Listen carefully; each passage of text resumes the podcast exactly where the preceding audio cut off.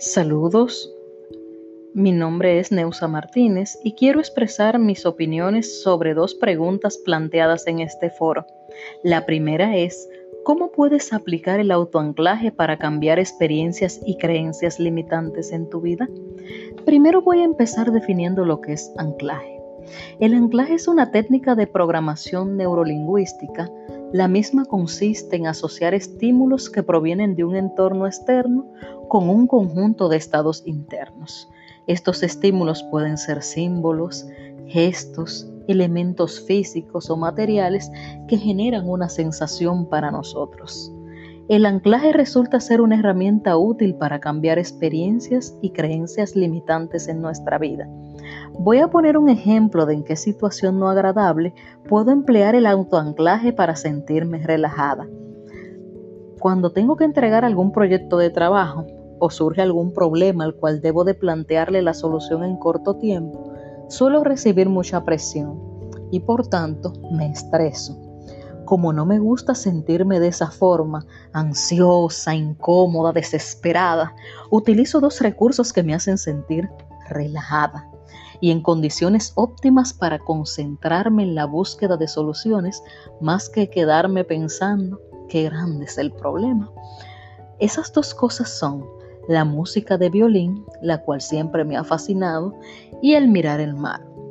Como no tengo vista al mar en la oficina y no puedo salir al malecón y pararme a ver las olas, tengo una fotografía de una hermosa playa llamada Paraíso de la provincia Barahona.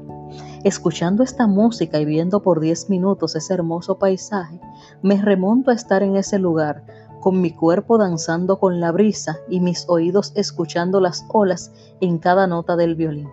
Después de esto, me siento más animada, así que a la carga. La segunda pregunta en agenda es, ¿qué tan importante es la inteligencia emocional para el éxito del proceso del coaching? La inteligencia emocional es clave para que el proceso del coaching sea exitoso, puesto que si soy capaz de manejar mis emociones de forma eficaz, soy capaz de vencer las barreras que me limitan a conseguir lo que quiero y por tanto también estoy en capacidad de desarrollar creencias potenciadoras para alcanzarlo. La inteligencia emocional permite que aprovechemos al máximo los recursos de nuestra mente racional, acompañándola de emociones que sirvan de impulsoras y que sirvan de refuerzo para nuestras creencias potenciadoras. Además, la inteligencia emocional es una competencia de reconocer cómo nos sentimos y cómo se sienten los demás, haciéndonos capaces de relacionarnos mejor con nosotros mismos y con las otras personas. La brecha entre una historia de éxito y una de fracaso en personas que en términos de habilidades y competencias racionales tienen un perfil casi idéntico puede radicar en la inteligencia emocional.